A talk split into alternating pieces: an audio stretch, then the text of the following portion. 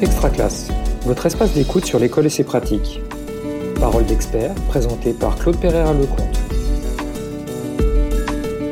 Geoffrey Dorn, vous êtes designer graphique indépendant depuis 2005. Vous travaillez sur des projets numériques, imprimés et d'identité. Vous êtes également fondateur de l'atelier de design social et engagé Design and Human.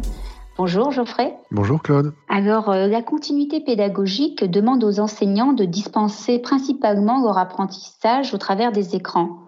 Pensez-vous que ce temps passé devant les écrans soit une source d'inquiétude et si oui, pourquoi? Alors en effet, c'est une, très bonne question, merci de me la poser. Le, on sait, hein, c'est plus, plus, plus un mythe ou c'est plus une rumeur, les écrans ont un impact euh, cognitif sur le cerveau, et notamment le cerveau des plus jeunes, des enfants. Et donc, on déconseille euh, l'utilisation des écrans pour les tout petits, et on essaye de limiter au maximum l'utilisation des écrans euh, pour les plus grands. Mais par contre, bah là, on n'a pas trop le choix, parce que justement, on est à la maison, on est confiné, c'est le mot hein, qui, est employé, et, et on donc doit travailler bah, sur la continuité pédagogique via l'ordinateur, le numérique, Internet et les écrans. Donc en fait, l'inquiétude, pour qui elle est euh, Est-ce qu'elle est plutôt pour les parents? Est-ce qu'elle est plutôt pour les enfants? Est-ce que les enfants se sentent inquiets de passer trop de temps devant l'écran? Euh, Est-ce qu'elle est aussi euh, ben, pour les enseignants? Donc déjà, la, question c'est qui est inquiet? Est-ce qu'il y a vraiment des signes d'inquiétude? Parfois, c'est peut-être plus pour les parents de voir leurs enfants toute la journée. Et, pour discuter parfois avec des étudiants qui sont en études supérieures, ils nous disent aussi parfois qu'ils sont trop longtemps devant l'écran et, ils, en ont, un peu marre. Donc l'inquiétude, elle peut être aussi à trois niveaux. Ça peut être au niveau de la charge cognitive on passe beaucoup de temps sur un écran, donc on a beaucoup d'informations, parce que l'écran permet d'accéder à beaucoup d'informations très rapidement, et donc la charge cognitive peut vraiment euh, euh, être de plus en plus dense et de plus en plus intense, sachant que quand on est devant un écran, parfois on travaille, mais des fois aussi on est sur Facebook, on est sur les réseaux sociaux, on fait autre chose à côté, donc très vite on peut s'égarer, la charge cognitive elle peut être très importante, ça c'est le premier point, donc euh, ça il faut, je pense, arriver à, l'alléger le plus possible. ensuite, le deuxième point, c'est la charge physique.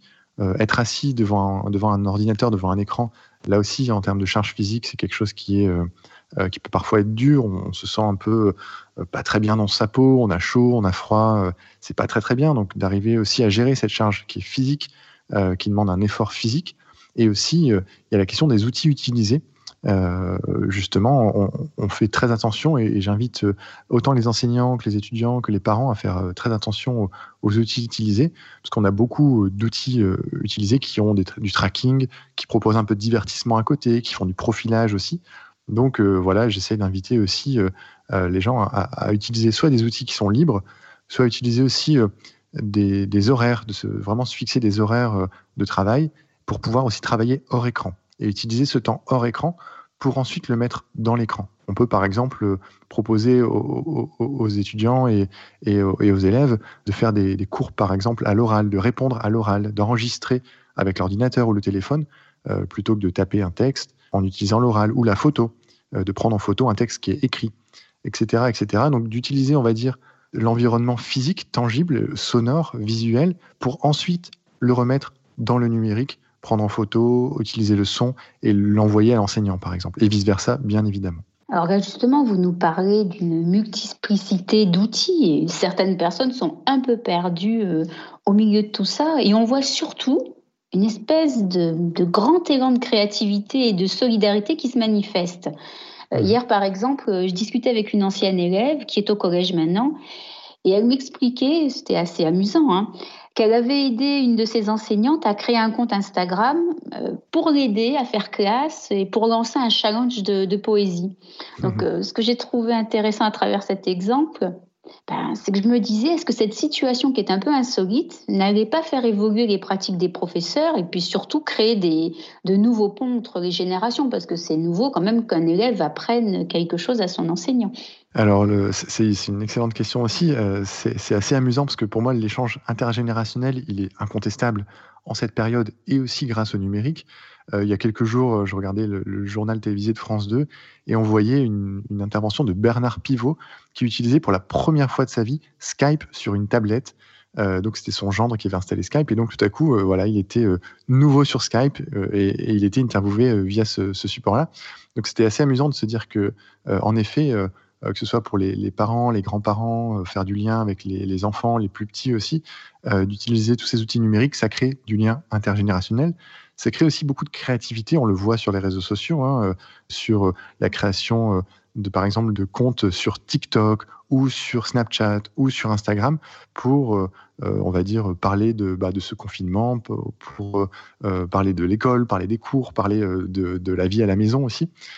Et ce qui est assez amusant quelque part aussi, c'est que ça arrive assez tardivement, cette reconnaissance du numérique et du smartphone notamment, par l'éducation nationale, par l'enseignement en général de se dire ah oui en fait ça n'apporte pas que des mauvaises choses comme parfois on l'entend mais qu'en fait le numérique ça fait plus de dix ans qu'on l'utilise très largement dans presque toutes les, couches sociales et dans, tous les, dans tous les domaines. Et on se dit qu'en fait, finalement, ça peut être bien pratique. Euh, après, la question que je me pose sur l'échange intergénérationnel, euh, c'est est-ce que ça va créer un précédent? Est-ce qu'on va pouvoir conserver cette dynamique euh, de, de, de, liens, de, de, tutoriels faits par des étudiants pour montrer aux enseignants, par exemple? Et si on veut que cette dynamique, elle, soit conservée, qu'elle continue d'exister, eh ben, ça se prépare. Ça se travaille en classe, ça se travaille avec les élèves, ça se travaille à la maison, ça se prépare avec les parents, etc., pour pouvoir se dire qu'est-ce qu'on tire comme conséquence et comme euh, connaissance euh, de toute cette diversité, de toute cette richesse que le numérique nous a, nous a apporté pendant cette période de confinement un peu particulière, cette richesse créative aussi, et qu'est-ce qu'on aimerait poursuivre?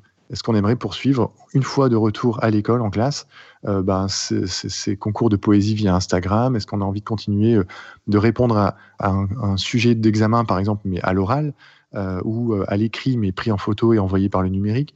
Euh, tout ça, ça se travaille, ça se prépare, ça se réfléchit pour ensuite peut-être créer soit une transition pour un retour à l'école en douceur, soit un précédent, en disant, bah voilà, la classe numérique, elle n'est pas forcément venue de l'éducation nationale qui a dit c'est comme ça qu'il faut faire, mais peut-être elle, viendra peut-être plutôt des élèves, des enseignants et des, des parents aussi qui diront bah c'est pas comme ça qu'il faut faire, c'est comme ça que nous on a fait et ça nous a plu, ça nous a marqué et on souhaite le, préserver. C'est effectivement euh, une réflexion qu'il va falloir mener pour ne pas perdre euh, ce grand élan qu'il y a en ce moment et puis peut-être aussi le pousser pour réfléchir à comment aider euh, ceux qui sont dans la fracture numérique. Tout à fait. Donc, Donc très concrètement, vous nous avez parlé de beaucoup de choses. J'aimerais juste, pour nos auditeurs, revenir sur, quel, sur un point.